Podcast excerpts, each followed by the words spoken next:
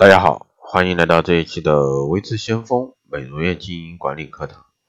那今天这期呢，给大家来聊一下皮肤管理中心啊，这个一些错误的一个经营方式。那皮肤管理呢，是目前市面上越来越火的一种经营方式，投身入行的这个各位朋友呢，也越来越多。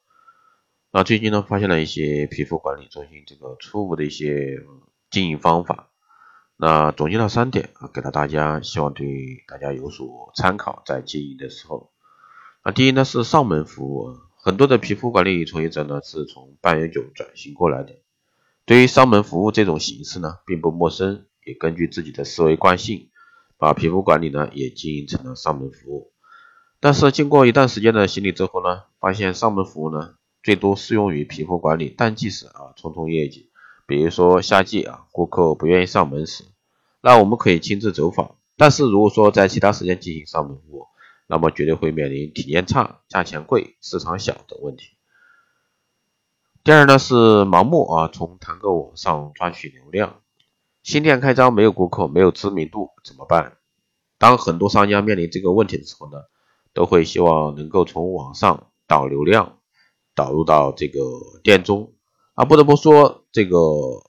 很多老板啊都非常天真的认为呢。通过团购必然会给自己的一个皮肤管理中心带来不错的业绩和流量。只要你做了团购推广，你会发现从团购过来的顾客百分之五不到的一个概率会成为真正的消费者。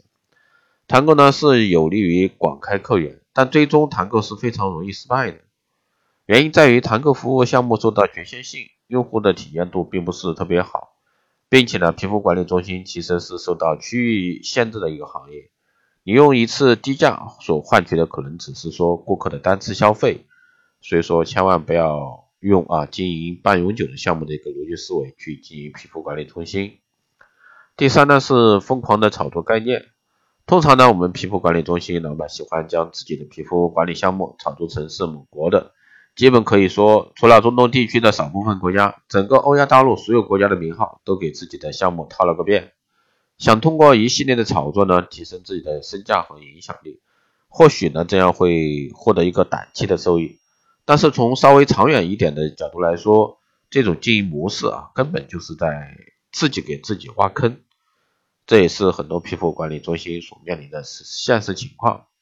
那这些错误呢，是无数皮肤管理行业啊老板花了大量的金钱验证出来的。所以说，在这里呢，也希望各位在经营中能够巧妙的避开所有啊这个错误的一些方式，为你的店面呢选择这个正确的一个经营思路，这样呢你的店面才能长久。好的，以上呢就是今天这一期的节目内容，希希望对大家有所帮助。